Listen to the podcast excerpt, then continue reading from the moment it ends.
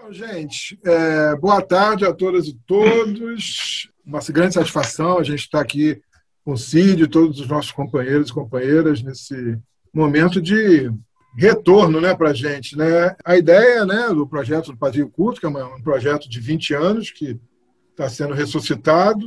Não sei se dá para ver, né? Eu estou aqui na minha mão com as edições, algumas edições, as edições, aquelas todas. Essa foi a edição Ai, zero. Que saudade. Né, do Pavio Curto, onde a gente apresentou o projeto. A número um veio a famosa entrevista, histórica entrevista com o Dom Valdir, que eu tenho gravado em fita cassete até hoje aqui numa gaveta. Tem que passar para o pendrive, senão você vai perder ela. É verdade, você não vendi ainda, né? Fazer um podcast. É, Essa do, que discutia a questão do movimento sindical na região, né? Sobre meio ambiente, que inclusive fez algumas denúncias, assim, revelou algumas questões de poluição ambiental aqui na região que a, a grande imprensa nunca revelou. Né? E o último, que foi sobre a reforma agrária, que o Silvio lembrou que a gente também fez um apanhado da, da atuação, né? não só da questão do Brasil, mas a questão aqui, principalmente da região. Né? A gente sempre fez um link né, das questões nacionais com a questão local, e o nosso editorial daquela época a gente coloca muito claro, né, que é um jornal é, apartidário, mas que tomava partido. Né? A gente não abria mão de ter opinião, enfim. E a gente elegeu como nosso patrono o Enfio, essa figura histórica da esquerda brasileira, e que também, até pela atuação dele no Pasquim, que também não deixa de ser uma referência para a gente. É, e agora a gente volta né, com essa nova perspectiva. Eu acho uma, uma conjuntura que exige da gente criar espaços alternativos, onde é óbvio que Bolsonaro representa né, um projeto, mas mais do que Bolsonaro, a gente precisa questionar o bolsonarismo, né, questionar e desconstruir é, essa cultura bolsonarista. São questões que são cruciais, a questão da cultura, das artes, a questão da mulher, é claro, a própria questão da democracia, né, que naquela época não estava em jogo do jeito que está hoje, dos direitos humanos. Claro que a gente sempre teve problemas né, de pressão da polícia, do jeito que está hoje em relação ao Estado como um todo, e a gente também resolveu ampliar os nossos patronos, que na verdade não é patrono, é quem nos inspira. Então a gente vai trabalhar com quem nos inspira. Aí estamos incorporando, além do Enfio, Marielle, Juruna, Zuzu Anjo, Margarida Maria Alves, Paulo Freire, Chico Mendes, Abidia. Oh, Álvaro, eu queria, eu queria só fazer uma lembrança importante do Pavio Curto. Com o momento atual, eu acho que a gente precisa cada vez mais de agitação social. Eu acho que o momento exige que a vanguarda, não a retaguarda, mas a vanguarda, aqueles que estão na frente do movimento do movimento de esquerda, aqueles que estão na frente do movimento sindical, movimento operário, agitem. Né? A sociedade tem uma energia viva de, de repulso ao governo, mas ainda não canalizada, dispersa, difusa. E há um debate realmente cultural, há um debate social do bolsonarismo que a gente, a gente tem que resgatar. A gente tem que resgatar essas bandeiras. O Pavio contou muito com o apoio de sindicatos e militantes no tempo que não tinha internet. Hoje, com a internet, acho que é um cenário mais fértil. Só fazendo um parênteses aqui, para terminar minha fala, o Lenin tinha um jornal na, na Rússia chamado Centelha e ele dizia que a centelha era quem ia atacar fogo na, na, na Rússia. Acho que o papel do pavio curto é um papel de vanguarda de centelha que antecede ao fogo. Então, eu acho que dentro desse contexto todo é muito importante é, recuperar é, a greve também da, da, dos professores, né? Em 79, 79. Porque foi assim a grande greve que enfrentou a ditadura. Eu, eu gostaria de ouvir o Cid é, no sentido de que ele falasse um pouco do papel da mãe dele nessa essa luta aí durante a ditadura eu acho que já que a gente vai fazer o lançamento do pavio curto dia 31 de março, eu acho que era bom aqui também a gente focar assim, o que, que foi a luta né, das mães que tiveram os filhos presos, além de tudo isso aí. Eu gostaria de ouvir o Sidney falar um pouco da, da mãe dele, Iramaia, porque foi uma figura muito importante, né? Inclusive, abordar o filme agora que a sobrinha dele fez o documentário, né? Fico devendo uma carta do Brasil, que é um documentário muito, muito bonito e, de co e revelam coisas que muita gente não sabia. Bom, mas eu agradeço o convite de vocês, uma oportunidade para ver pessoas queridas. Eu tenho um amor declarado pela Dodora, ela sabe disso há muito tempo. É sempre bom vê-la e ver outros companheiros queridos também, como o Álvaro, a Sandra, pessoas que, enfim, que, com quem eu já convivi outras vezes. Bom, eu fui militante, dirigente estudantil em 68, depois me integrei à resistência armada, à ditadura, fui preso, saí da prisão trocado pelo embaixador alemão, que tinha sido sequestrado, passei 10 anos no exílio, eu me integrei à, criação, da formação do PT, estive no PT muito tempo, fui dirigente estadual e, e nacional, Posteriormente saí do PT e me integrei à formação do PSOL. No PSOL nunca tive cargo dirigente. Trabalhei no movimento sindical, fui secretário-geral do Sindicato de Jornalistas. Bom, me tornei jornalista e professor depois do exílio. Hoje eu sou vice-presidente da ABI. E eu, como vice-presidente, sou também presidente da Comissão de Liberdade de Imprensa e de Direitos Humanos. Bom, a, a minha mãe, aliás, meus pais, eram uma família típica de classe média. Minha mãe ela era normalista, se formou, era professora primária, e meu pai era oficial do Exército. Depois, escondida do, do, do meu avô, minha mãe fez vestibular para Química, se formou, fez concurso, passou a ser Química do Serviço Público, do Ministério da Fazenda. Como mulher de militar, durante um vasto período da carreira do marido, ela pulava de galho em galho. Dizer, os militares, no início da carreira, eles moram em diferentes lugares, um ano e meio, dois anos em cada, cada lugar. É, meu pai, apesar de militar, não era um cara reacionário, pelo contrário. E interessante é que a minha mãe, quando era mais jovem, era bem menos politizada que o meu pai. Quando houve a eleição que o Jânio tornou presidente, a minha mãe votou no Jânio e meu pai votou no Lote. Bom, ela resolve fazer. Os filhos já estavam encaminhados, etc. Ela resolve fazer vestibular para filosofia e entrou para o IFIX, em 68. A partir daí, Moifix era uma das faculdades mais politizadas no Rio de Janeiro. Em 68 foi o, o ano mais politizado.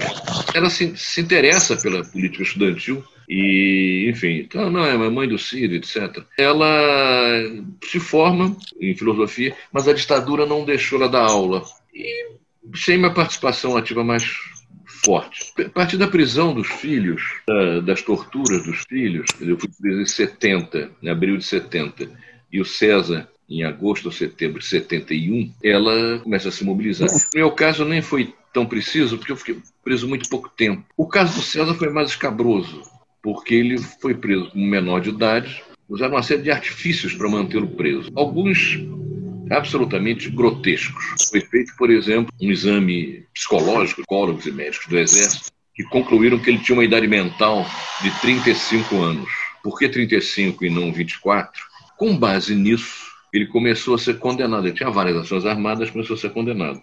Claro que essas coisas mais grotescas, tipo idade mental, isso foi caindo em tribunais superiores. Mas o fato é que ele ficou cinco anos preso. Até mais grave que isso, ele ficou três anos e meio preso sozinho. Ficar preso, ficar preso é muito ruim, ficar preso sozinho é um horror. Ele ficou três anos e meio. Justamente esse, esse filme que a Dodora se referiu, Filha do César, da Carol, é sobre a história da minha mãe e pegando muito a prisão do César, porque a partir da prisão do César, e, e, minha mãe cresce muito como pessoa naquele momento. E o filme é um, é um, é um filme muito bonito, um filme emocionante, e não só para mim, mas gente que não tem as ligações que eu tenho com os envolvidos, retratados no filme, se emocionaram também fazer um filme. O filme até foi premiado em vários países. Por conta da pandemia, não, não foi exibido amplamente. Com a libertação do César, que lá pelas tantas o César foi libertado por uma ordem direta do Geisel. Porque eu já estava no exílio essa altura e a Anistia Internacional, a seção sueca da Anistia Internacional, comprou o barulho do César. E era uma das mais fortes do mundo, a seção sueca. Mas eles conseguiram que o César fosse escolhido pela Anistia Internacional do mundo inteiro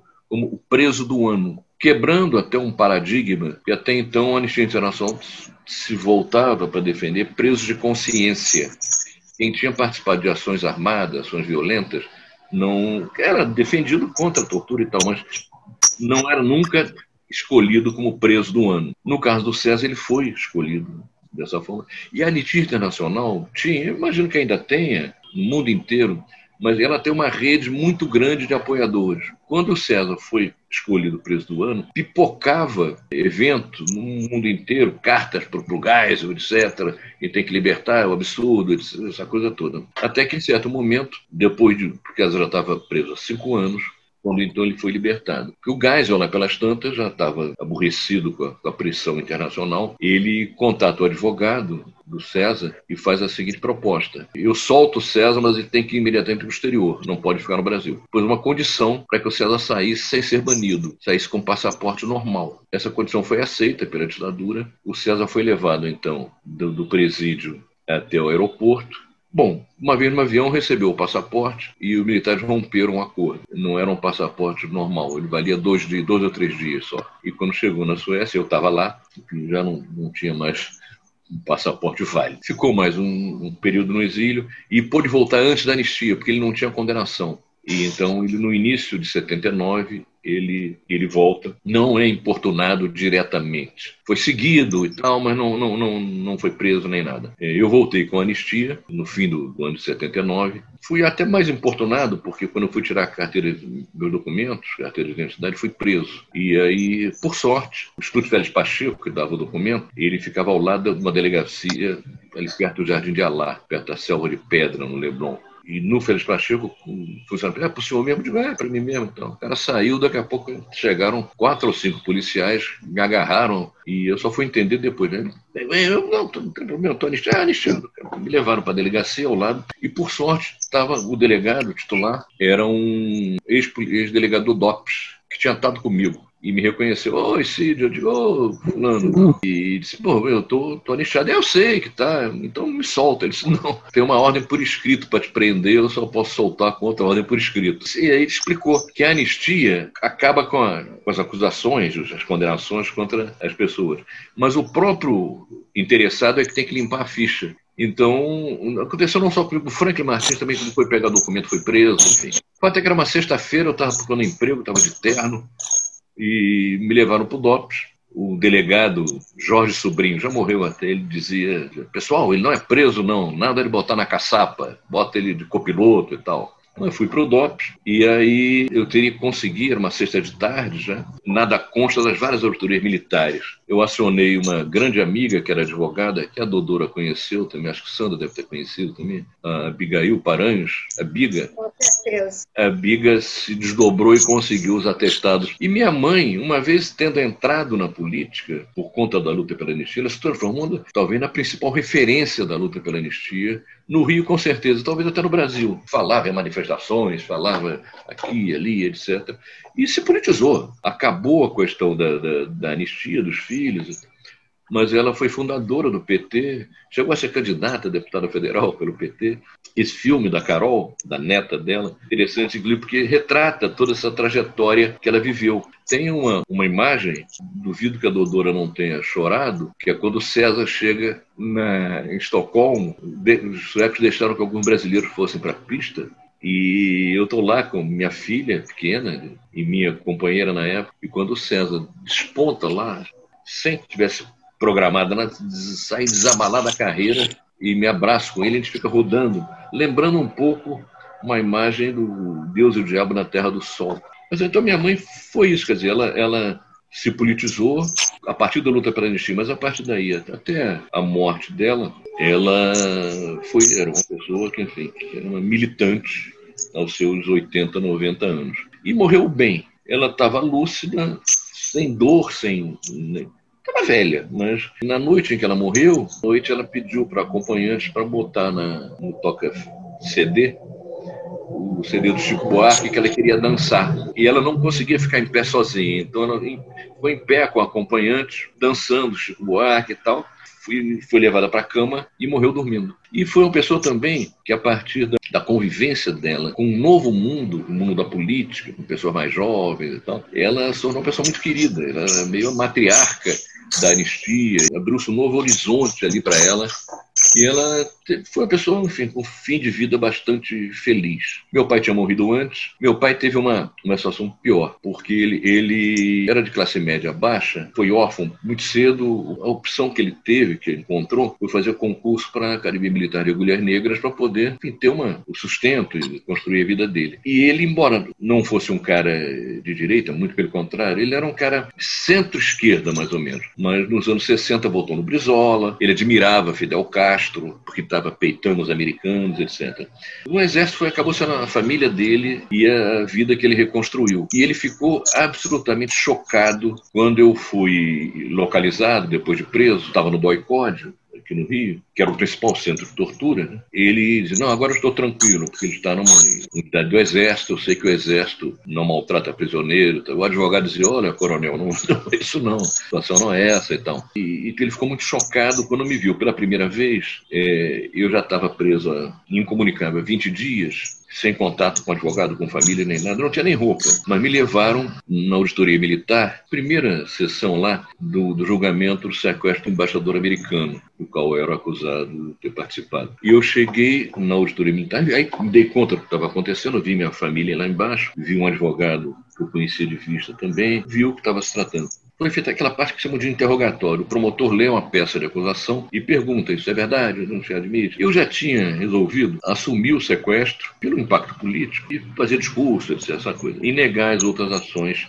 armadas que eu tinha feito. E então eu, o promotor leu lá a peça acusatória, perguntou se era verdade. Eu disse: Olha, no que me respeito é verdade. Os outros nomes citados não tenho nada a declarar, ninguém, etc. Quando acabou a história, para surpresa minha, o, o, juiz perguntou se eu queria falar alguma coisa. E a autoridade militar era um, era um juiz togado, civil, e quatro militares, capitães por aí. E eu disse que queria. Fiz um discurso político para constrangimento geral, denunciei, descrevi as torturas e eu tinha marca de tortura. Eu tinha marca não só de pancada, muitas marcas, como tinha marca de queimadura, porque os choques elétricos eram fortes e longos não queimavam a pele. Eu tinha os órgãos genitais queimados ainda. E aquilo foi um, para o meu pai foi um negócio depois ele pôde falar rapidamente comigo, o advogado pediu, então ele estava lívido. É, jamais imaginou que o Exército, é, inclusive o comandante da, do batalhão da Polícia do Exército, onde funcionava o Doicode, tinha sido colega de turma dele. E o cara part...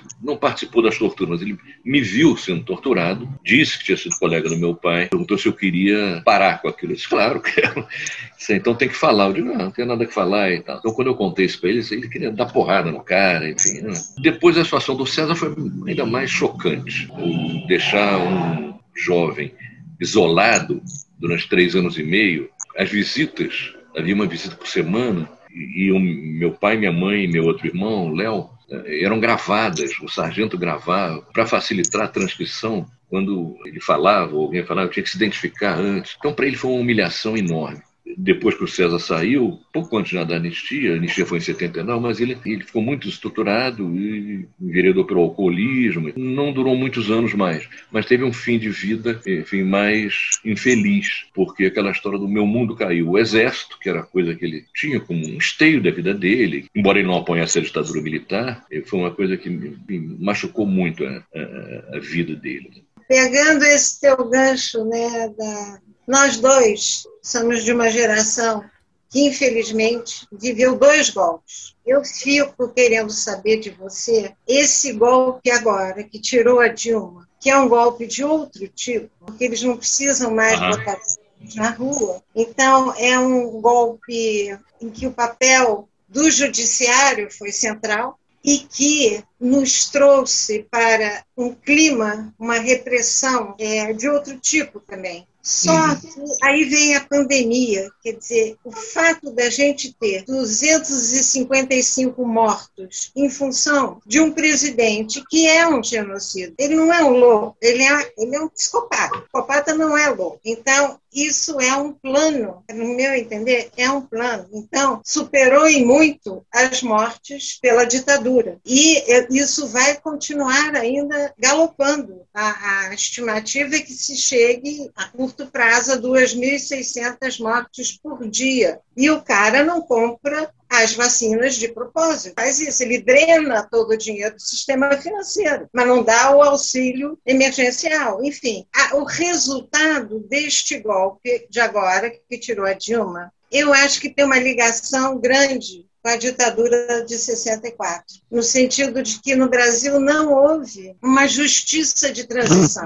Essas pessoas que te torturaram, que me prenderam e tantos outros, eles continuaram livres e soltos. E não houve uma punição, diferente da Argentina, do Chile. E eu acho que você pega o Vilas Boas, Vilas Boas é um cara que três anos depois da abertura, de 85, ele já estava pensando no que fazer. E hoje em dia nós temos um governo militar, mas que a população não se dá conta. E pior do que isso, essa geração atual não tem ideia do que foi a ditadura. Muita gente ainda acha que a ditadura não teve corrupção, por exemplo. Não tem noção de que a dívida externa aumentou 30 vezes, que o arroz salarial foi gigantesco. É, eu queria a tua opinião dessa cooperação dos dois golpes. Eu concordo com muitas das coisas que você disse aqui, mas Acho que às vezes as pessoas, ao verem os absurdos que estão sendo cometidos agora, cometem alguns exageros. Não, não me refiro a você, não. Diante da, do que a gente vê, do que a Lava Jato fez, não é mais do que cumplicidade, é promiscuidade entre o Judiciário, o Ministério Público, etc. A gente tende a dizer, ah, é igual na ditadura, é pior que na ditadura. Olha, nessa, nessa sessão, eu fui outras vezes na, na, em audiência no Justiça Militar, mas nesta sessão que eu me referi aqui, como eu disse que tinha marcas de tortura, o meu advogado, com quem eu não tinha encontrado, não tinha trocado uma palavra, ele pediu exame de corpo de delito, que é um direito de um preso. O promotor disse de jeito nenhum. Ele brigou no momento da prisão, inclusive feriu um agente do exército, etc., e de forma que essas marcas podem ter sido da, da, da, por da briga. Só que queimadura no pau não, não é de briga. E o promotor disse que não, aí foram a auditoria, lá, os cinco civil e os quatro militares julgaram por 5 a 0, não deram exame de corpo de delito. E eu tinha dito também que seria torturado mais por conta, como represália, porque está denunciando aquilo ali. Então o advogado pediu que fosse quebrada a incomunicabilidade. Enquanto o preso está tá incomunicável, ele está à mercê do, dos carcereiros. De novo, o promotor disse de jeito nenhum, que eu era um cara muito perigoso, ia passar instruções para quem estava fora, de forma que eu tinha que ficar incomunicável. De novo, 5 a 0, voltei para o doicode. Deve-se registrar, bem da verdade, que não voltei a ser torturado por causa disso. A gente viu uma situação em que, evidentemente, nós temos, não temos uma ditadura. Nós temos um governo que, se depender do presidente, do seu núcleo duro, ele se transforma numa ditadura. E com tudo que uma ditadura costuma fazer o próprio Bolsonaro ele tem gravações, inúmeras gravações, defendendo tortura, assassinato de, de, de, opositores políticos, etc, etc, etc. E efetivamente, no Brasil, enfim, muita gente não, não, não tem muita ideia do que aconteceu. E aí eu chamo a atenção para uma coisa que foi decisiva no desdobramento posterior à ditadura e que faz a diferença do nosso fim de ditadura com o fim de outra ditadura do Cone Sul. No Brasil, a ditadura não foi derrubada. Ela organizou sua transição para um regime não plenamente democrático, é, de forma que os militares eles colocaram limites e que foram aceitos pelos governos civis depois. Por exemplo, em momento nenhum mesmo governos progressistas, pensaram em modificar o currículo de formação dos oficiais das Forças Armadas, coisa absolutamente essencial, inclusive com os militares. Era preciso que depois da ditadura se abrisse na sociedade um debate como devem ser Forças Armadas de um regime de um país democrático. Discutir com a própria Forças Armadas, discutir com o Exército. Isso. E a questão da, da, da, da própria anistia, veja, eu, eu não tenho, eu já escrevi artigos no próprio livro de memórias, quer dizer, eu, eu não tenho um, um sentimento de revanche, de, de, de vingança. Gosto até de uma frase do, do Buda, que diz que você ter a vida norteada pela vingança é como se estivesse segurando um carvão em brasa para jogar em alguém. Você acaba queimado também. Eu, eu penso que seria sido muito bom para o Brasil que os militares envolvidos com tortura, e aí não só tenentes, capitães e sargentos, mas cadeia de comando, que é tortura foi uma política de Estado, que esse pessoal tivesse sentado no banco dos réus. Não para mofar na cadeia para o resto da vida, não, não, isso não me parece o mais relevante. O mais relevante seria fazer com que tudo o que aconteceu nos porões viesse à tona, para criar anticorpos na sociedade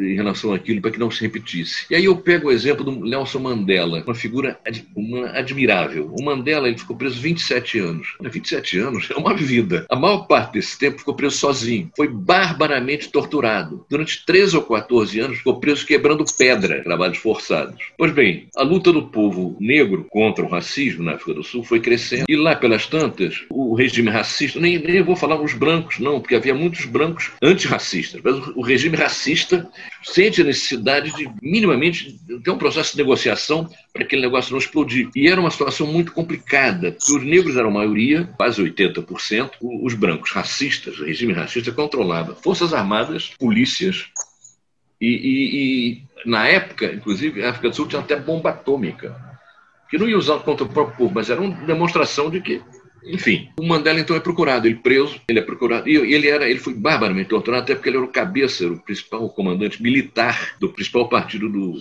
da luta contra o racismo, chama Congresso Nacional Africano, mas não era um congresso, era um partido com esse nome de congresso. Ele foi procurado pelo ditador branco que ofereceu a liberdade, desde que ele renegasse as ações armadas que já tinha feito, que ele não, não defendia mais.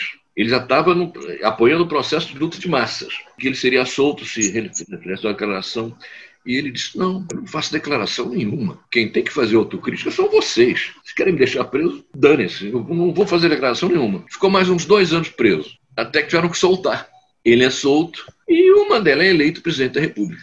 O Mandela, ele tinha todas, não dizer razões, mas ele tinha todos os pretextos para ser um cara ressentido. Mas ele teve uma grandeza, ele junto com uma outra figura admirável também, o bispo Tutu da igreja anglicana, um líder religioso importante lá na progressista, lá na África do Sul, os dois formulam uma proposta de, de anistia que eles fazem aprovar, inclusive, no parlamento, que era uma anistia que, inclusive, anistiava torturadores e assassinos, mas com uma condição. Elas teriam que ir aos tribunais confessar tudo o que fizeram, caso por caso. Se omitissem alguma coisa, estavam sujeitos a serem processados e condenados. Foi uma catástrofe na África do Sul. Porque essa coisa dos porões, a gente sabe que existe e tal, mas, pô, é diferente quando está lá uma testemunha e diante do torturador, etc.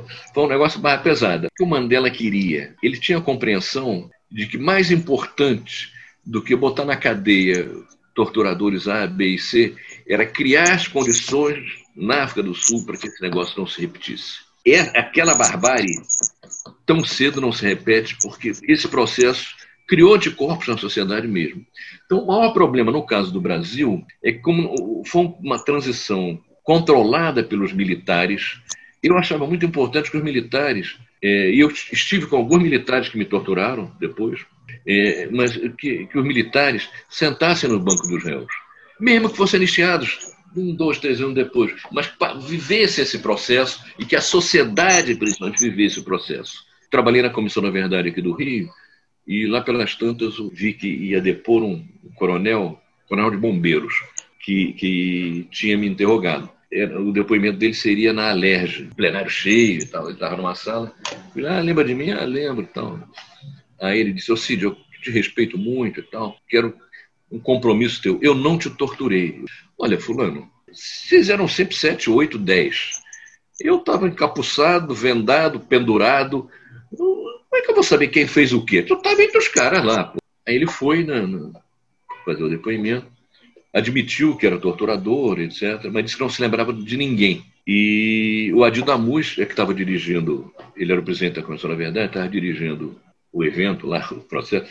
Eu fui até o Adir na mesa e perguntou se se lembra de mim, gente estava conversando agora. Aí disse, ah, é o único que eu me lembro é o Cid e tal, está aqui, inclusive e tal. Quando acabou, eu procurei o cara. Disse, vem cá, está é, aqui meu cartão, me dá teu telefone, eu quero te encontrar, vamos almoçar, quero conversar contigo. Ele me deu. E eu fui, comecei com ele e, e disse, olha, eu não quero que você troque de lado. Agora, tem que entender o seguinte, a quantidade de famílias desaparecidas que têm dificuldade em aceitar o desaparecimento de um filho é um negócio brutal. Pensa nessas mães, ajuda a gente a encontrar restos mortais. Não tem mais, nem mais corpo, mas ossadas e tal que possam ser identificadas. Porque tem muita mãe, muito pai, muita avó, muito irmão. Quando é aniversário de alguém da família, quando é Natal, quando é Ano Novo, fica na expectativa do cara aparecer. Isso é um negócio horroroso. Ele disse, ah, eu concordo, mas eu de fato não sei. Na verdade, de certa maneira, o, o futuro da tortura está ligado ao futuro dos torturadores. Enquanto você não botar torturador no banco dos réus, a tortura vai continuar. Seja em relação à política, seja em relação a presos comuns, etc. Então, e depois, do ponto de vista até da discussão jurídica, ao contrário do que se pensa, a anistia não foi ampla, não foi geral. Quem tinha chamado crime de sangue não foi anistiado. O que é crime de sangue? É alguma ação armada, alguma situação em que houve ferimento ou morte. Eu só fui anistiado porque fui preso, fui solto muito rapidamente e não cheguei a ter uma condenação com trânsito em julgado, uma situação que a gente foi pegar metralhadora de um, de um PM, o cara reagiu, engatilhou a arma, deu um tiro no peito dele. Ele não morreu mas foi um crime de sangue. Outras pessoas que não saíram em sequestro, é, que tiveram participação em tiroteios, etc., não foram atingidas pela anistia. Agora, interessante é o seguinte: esse critério de crimes de sangue eles usam para não anistiar gente de esquerda. Tortura não é um crime de sangue, o assassinato de um preso não é um crime de sangue. E como é que se pode pensar em que essa, a página está virada quando você tem situações de sequestro que não, esses caras não aparecem mais? Quem garante que eles estão mortos? É um caso que tem que estar em aberto. Se não está esclarecido o caso do desaparecimento político, não se achou restos mortais. Por que, que vai fechar esse caso? A rigor, seria um caso em aberto. Mas os militares consideram que a anistia fechou esse tipo de caso. Eu falo essas, é, essas coisas com muita tranquilidade, porque realmente eu não tenho rancor. É, agora, acho que para a sociedade é importante que se conhecesse tudo, que eles fossem julgados e mesmo que fossem anistiados mais adiante, para gente poder virar essa página e poder criar anticorpos é, tal como na época do Sul eles foram criados. A Dilma, em 2011, tinha suspendido qualquer comemoração do golpe. O Bolsonaro agora acabou com isso, vai ter uma grande comemoração. Não quero provocar os petistas aqui, não, mas eu quero dizer o seguinte: do governo Lula, Viegas era, era ministro da Defesa e ele desautorizou uma comemoração do, do golpe militar. E os, os, comandantes militares se rebelaram, e ele foi ao Lula, o Lula não deu força a ele, ele se demitiu. Eu não tenho motivo para lembrar de futebol, porque eu sou torcedor do Vasco da Gama. Mas ainda assim eu queria fazer uma colocação é, reportando ao futebol. No futebol, quando o teu time está desorganizado, está com jogador a menos, a tendência do time adversário é ir para cima. Em 64, uh, uma parte importante do PCB rompe com o PCB por entender que o PCB estava fazendo uma política de conciliação. Um grupo importante rompe com o PCB e vai uma parte para a luta armada, outra parte para outras, outras células ali, e o PCB a gente vê que vai fazendo uma política institucionalizada. A gente vê hoje, no momento atual, o PT, que é o maior partido de esquerda, como o PCB também era o maior partido de esquerda, o PT fazendo uma política institucionalizada, ou seja, vamos por dentro das instituições, vamos fazer o um acordo com Baleia Rossi no mal menor, vamos fazer a disputa eleitoral no mal menor, e estamos abrindo mão da agitação política. Por que, que eu digo isso? A gente vive uma ressaca ainda do golpe de 2016. A gente está ainda anestesiado. O time adversário está desorganizado, a pandemia está desorganizando o governo, mas há, ao mesmo tempo, uma paralisia do outro campo, do outro time para atacar. Eu queria ouvir de você, que viveu esse momento, a nossa saída para o momento atual. Eu tenho para mim que só há uma. A, a mobilização popular. A gente tem que dialogar com o povo. Eu queria te ouvir um pouco sobre isso, sobre o momento atual e as saídas que a gente pode aprender com o passado. Olha, eu concordo com você. O caminho é preciso, claro, lutar na nacionalidade. Isso aí não, seria uma cegueira abrir mão da, da luta nesse campo. Agora, evidentemente, que se não houver um processo de mobilização mais forte junto aos trabalhadores, não, não vai chegar muito longe.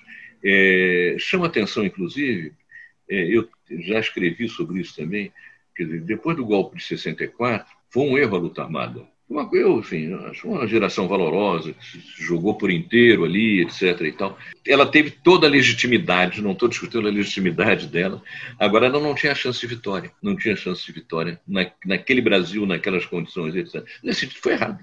E vou dizer uma coisa que talvez choque alguns de vocês. Eu não achava isso antes, mas eu acho, inclusive, que houve momentos de esquerdismo na condução da esquerda e do próprio PCB antes do golpe. Quando é, é, houve um, um, um, uma, uma, aposta muito forte na divisão horizontal das Forças Armadas, movimento dos sargentos, etc., quebra da hierarquia, aquela coisa. Esse negócio é ótimo quando está uma crise institucional, uma, uma crise do aparelho de Estado, uma situação revolucionária. Fora de uma situação revolucionária, você pregar a quebra da hierarquia e, uma, e um racha horizontal nas Forças Armadas é você unificar as Forças Armadas contra você. Eu demorei para perceber isso, compreender isso.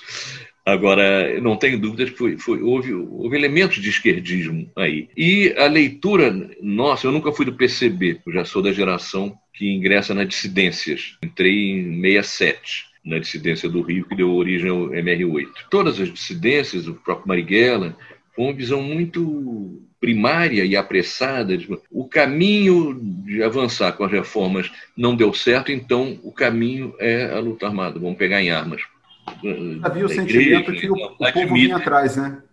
Havia o sentimento não, que o povo e, atrás. Não, e é reconhecido mundialmente que contra o regime de opressão é legítimo que o povo se levante em armas, inclusive.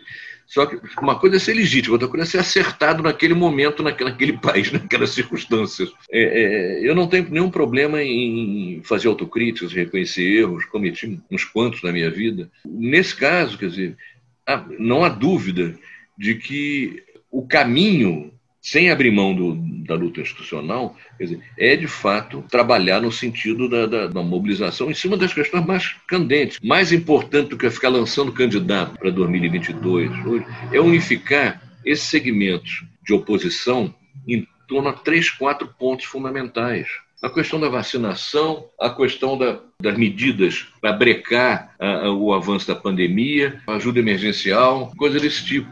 Entende? Que esse governo, como disse a Sandra, é um governo genocida, não está. E, por outro lado, se a gente não consegue, não briga, não, não, essa ajuda emergencial de peso, é difícil, inclusive, você conseguir manter o discurso da quarentena, de, um, de não ir para a rua. Isso, isso é fácil para quem pode fazer home office, é de classe média, não é tão fácil entende? Para quem não tem carteira assinada e tem que sair para trabalhar, para ganhar o próprio debate. Evidentemente que eu não, eu não quero a volta às aulas sem critério nenhum. Agora, eu chamo a atenção também que essa não é uma discussão tão fácil como às vezes parece. Muitas crianças comem é na escola. Então, é, é uma situação muito difícil. E isso acaba ajudando o Bolsonaro, que impede que as pessoas possam ocupar as ruas.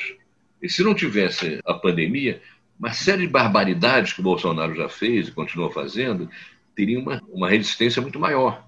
É, eu, eu, queria perguntar: é claro que para quem está chegando aos 50 agora e, e, cresceu no final da ditadura e, e, e se tornou militante de esquerda na, na, na, época da teologia da libertação, eu quero mandar um abraço para a Sandra e para o Cícero, eu tenho um grande respeito pela geração de vocês, por tudo que fizeram na luta, ainda que se faça uma autocrítica hoje que a luta armada foi um erro, né? Eu estava revendo hoje o. o... Eu, eu, eu sou mais velho que a Sandra, viu? Sim, sim. É, é, que a Sandra, a Sandra lembrou também. Né?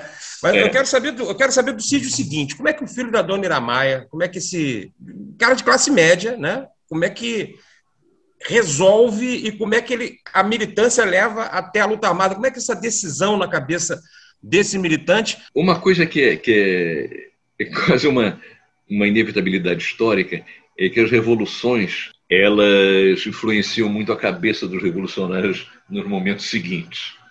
Depois da Revolução Russa, houve tentativa de fazer sovietes em, em, em, até na China, um país rural, os chineses fizeram, foram esmagados lá, um massacre em Xangai. O, o, a Revolução Cubana teve um peso muito grande na formação de toda uma geração de revolucionários na América Latina. A Guerra do Vietnã também, o Vietnã mostrava o quê? Que um povo mobilizado, ele pode vencer, como venceu, o, a maior máquina de guerra do mundo até então. Até aquele momento, a sociedade brasileira começa a resistir em relação à ditadura. É, foram os primeiros movimentos mais fortes, foram os movimentos estudantis, 67, 68. Primeiro porque é verdade que no, no primeiro momento, quando a, o golpe foi dado, havia uma certa ilusão, que é muito comum em vários golpes, no Chile havia, houve essa ilusão também, eu estava lá, uma certa ilusão que os militares sairiam mais um, dois anos, eles, eles prometeram, inclusive, manter as eleições de 65. O Juscelino, Juscelino Kubitschek votou no. Votou... Apoiou o golpe pensando em 65. ele votou no Marechal Castelo Branco para presidente é. no colégio eleitoral, acreditando que fosse ter eleição. Aí o AI1 é. vai lá e caça ele. A igreja apoiou abertamente o golpe de Estado. A, a imprensa, com exceção da última hora, isso aí já desde o tempo do Getúlio, ele teve a perspectiva de não, criar instrumentos próprios de imprensa, coisa que a gente vê essa experiência mais recente do PT, não houve nenhuma preocupação nesse sentido. Já em 68, uma série de medidas econômicas que estavam punindo a classe média, arroz salarial, é, recessão econômica, pequena e média empresa, etc., fez com que uma parcela da classe média que tinha apoiado o golpe fosse para a oposição. E aquela desilusão, esses caras não saíram, não cumpriram a promessa. A violência contra preso vem a partir do AI-5. O AI-5, uma das suas medidas, das mais importantes, se não foi a mais importante, era a proibição de concessão de habeas corpus para presos políticos. Isso significa que o habeas corpus é um instrumento jurídico, você, diante de uma prisão ilegal, você não precisa nem ser advogado. Qualquer um vai e impetra o habeas corpus, a, a autoridade coatora tem que mostrar o preso. Quer dizer, você tendo que mostrar o preso, ele não, não, não vai poder ser. Pode levar uns tapas, mas não vai ser torturado para valer. A partir do AI-5, muda. A minha prisão só foi reconhecida 20 dias depois. Pois então, então, em 68, a classe média já vai para a oposição. O movimento estudantil, ele mais rapidamente do que o movimento operário e o movimento camponês, ele se reorganiza, o movimento operário desarticulado, e o movimento estudantil é quem primeiro levantou a cabeça. Era uma coisa muito intensa. 68 foi um... E 68 foi um ano absolutamente atípico.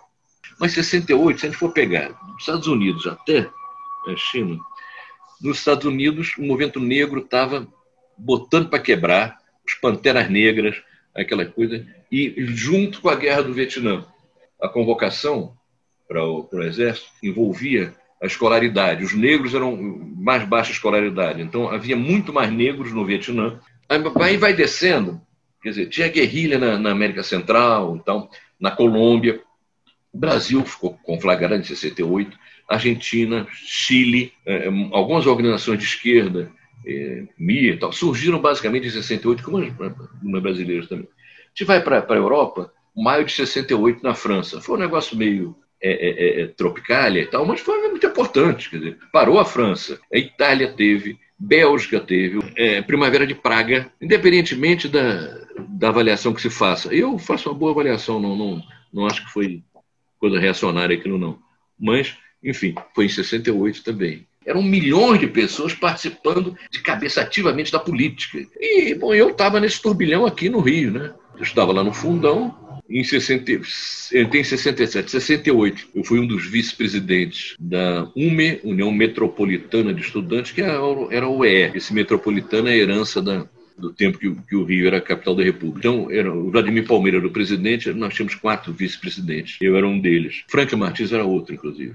E depois, antes mesmo do AI-5, começou a haver um recrudescimento muito forte da repressão. As passeatas não foram, elas aconteceram, as grandes passeatas no primeiro semestre, não por causa da repressão. Não. Elas já estavam num certo descenso no segundo semestre. Quando veio o AI-5 em dezembro, já não tinha grandes passeatas. Por duas razões básicas. Primeiro, a polícia começou a atirar, não de metralhadora, mas de revólver aqui e ali. Mas o mais importante não foi isso, não. O mais importante é que o movimento meio que bateu no teto. O movimento estudantil estava isolado. Pessoas aplaudiam, achavam bonito, jogavam papel picado. Agora, não tinha movimento operário, não tinha para valer. Tinha greve de Osasco, greve de Pontal, algumas greves localizadas. Mas como movimento como um consta não tinha. Então a gente bateu no teto ali, não tinha muito como desdobrar. Veio o AI-5, aí, exemplo do Vietnã, exemplo de Cuba, bom, vamos fazer guerrilha. E depois muito rapidamente, nós tivemos sucessos estrondosos no início, mesmo em ações. Eu, eu digo que a gente não fez ações militares. Ação militar quando você vai aniquilar um inimigo. A gente fez ações armadas. Ou de propaganda armada, ou de, ou de expropriação para obter fundos e tal. Não fez, mesmo quando atacou quartel, atacou para pegar arma, não atacou para eliminar os soldados inimigos. E a gente começa a pegar uma repressão muito despreparada. Os próprios assaltos a bancos eram na mão com açúcar, porque não, não tinha porta giratória. Como é que bandido assaltava banco? Assaltava um, um banco em Botafogo e saía no mesmo carro e era interceptado em bom sucesso. Ah, um carro assim assado pegava. A gente começa a fazer as coisas diferentes porque tinha enfim, mais cabeça, mais inteligência. Em geral, quando você fazia uma expropriação num banco, entrava um grupo, o outro ficava fora. Ficava fora, lá, namorando, tomando um guaraná, uma cerveja, etc. Se aparecesse polícia, o grupo de fora, que era o pessoal melhor, mais cascudo, ia garantir a saída de quem estava dentro. Eu me lembro, como era o responsável no MR8 pelo setor armado, durante boa parte, tinha aquela cultura de que o responsável tá, tem que estar no centro da ação. Eu entrava no banco, mas entrava com a garotada mais menos experiente, porque ali é, é vai lidar com o bancário. Eu queria preferir as armas, metralhadora e tal, ficar fora, com o pessoal cascudo, que não ia me deixar na mão se chegasse a polícia. Tinha garantia a saída. Depois, numa ação militar, você agir como grupo é fundamental. Bandido, em geral, quando enfrenta a cada um corre para um lado. Acaba um outro. Se você age como grupo, é, é outra, outra história. Então, a gente nadou de braçada durante muito tempo até que a repressão começa a fazer prisões, começa a pegar informações, a tortura tem eficiência, mas o início deu uma impressão, inclusive, de que a gente tinha uma, uma capacidade, uma, uma, força muito maior do que do que efetivamente tinha. Entende? O sequestro do embaixador americano foi uma ação espetacular. Foram 12 caras que fizeram. E a gente fez a ditadura se dobrar. Muita gente morreu, muita gente ficou traumatizada, deixou de, de militar, e teve gente que ficou presa há muito tempo. Né? Eu tive, nesse sentido, tive muita sorte, eu fiquei dois meses preso, porque muita gente estava presa já e o nome não estava na lista. Meu nome é, é verdade que eu ajudei a fazer a lista. Da prisão ajudei. Mas eu podia, se não tivesse na lista ali, o sequestro seguinte já não deixaram, é, é, não soltaram quem tinha crime de sangue ou tinha participado de sequestro. Eu teria ficado 10 anos, teria ficado até anistia, preso. Eu não sei quem foi que falou ontem, um indígena, acho que boliviano, não sei, o colombiano, disse que a gente precisa, não precisa ter a dureza do aço, mas a gente precisa de ter a alegria a alegria dos rios, né? A alegria e a firmeza dos rios. Então, assim, são desafios que estão colocados. Como é que a gente lida com isso? Não tem receita pronta, mas como é que a gente constrói? A unidade da esquerda está é, tá sendo uma coisa cada vez mais difícil. É, você tenta juntar, mas cada um faz seu fórum, cada um tem um fórum para chamar de seu, e por aí vai. É, eu acho que a gente precisa muito abordar essas coisas dentro, no pavio curto, entendeu? E tentar fazer o pavio curto também uma forma de buscar mais unidade entre nós, eh, com os movimentos, sair da nossa bolha. Cid, Cid, você acha que é possível a gente sair da nossa bolha? A esquerda sempre teve essa dificuldade, né?